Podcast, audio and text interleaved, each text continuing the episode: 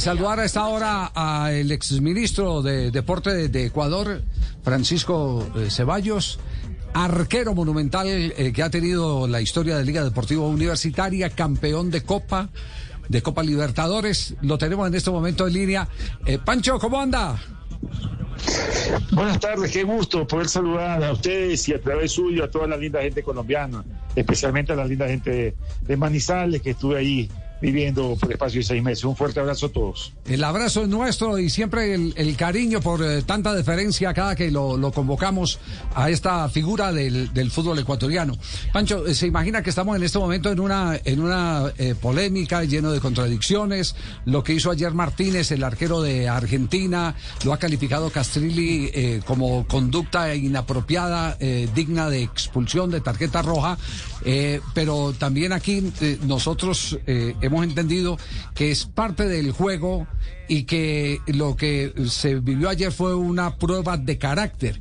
Y aquí convocando a, a, exárbitros y exjugadores dicen, eso era muy también de Pancho Ceballos y lo hizo para ganar un título de Copa Libertadores de América frente a Fluminense. ¿Eso es verdad?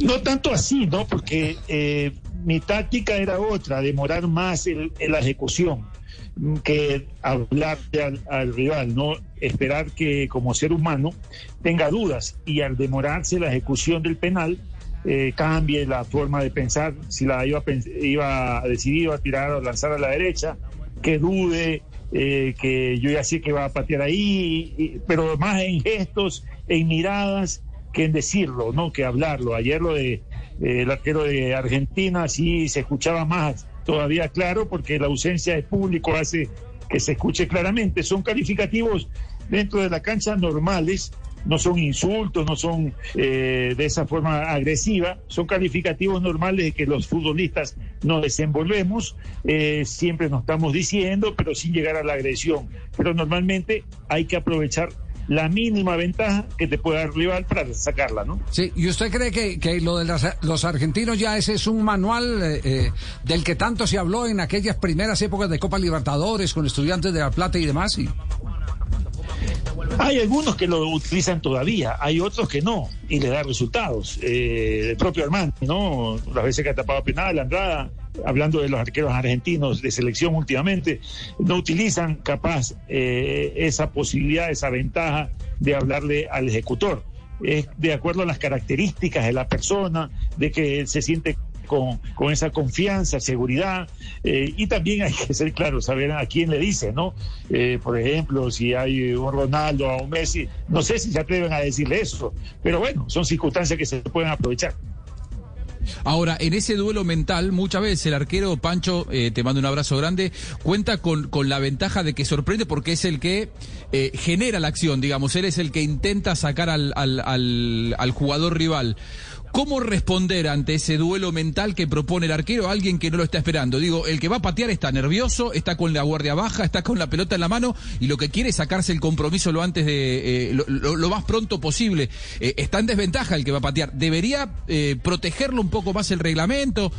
vos como pasaste por el arco, es una ventaja que se le pueda acercar el arquero al, que va a patear y que, pueda sacarlo de esa manera antes del, del penal sí, eh, pero la mayor responsabilidad en una tanda de penales normalmente tiene el ejecutor, por más que a veces uno tiene calificativo de nominación de los compañeros que por lo menos en una tanda uno tiene que tapar, y esa era la responsabilidad, pero eh, la mayor responsabilidad del ejecutor. Y obviamente el reglamento ahí se ha ido modificando y actualmente cuidan y protegen y ayudan en su debido momento, si lo saben aprovechar, eh, al ejecutor, porque uno tiene que tener hoy uno de los pies sobre la línea, no puede salirse más allá.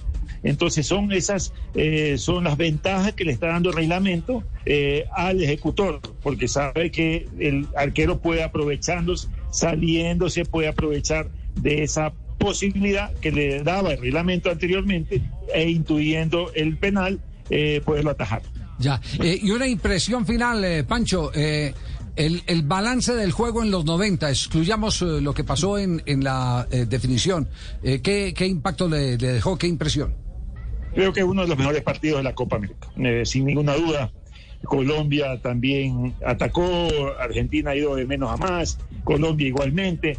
Ayer se enfrentaron dos selecciones que expusieron un gran fútbol, un gran potencial. Era un partido de ida y vuelta, sin temor a perder, sin temor a recibir goles. Y eso es lo más importante que uno quiere observar hoy en día, ¿no? Comparando con los eh, partidos los mejores en Europa, también acá en América, exponiendo que tenemos buen fútbol. Así que me quedo con esa eh, identidad que dieron los dos, las dos selecciones ayer de buen fútbol, de arriesgar, de proponer, de ir para adelante sin temor a nada, de poder exhibir un buen potencial futbolístico. Y para despedirlo, ¿qué le gusta más? ¿Que le digan señor exministro, señor expresidente del Barça o campeón?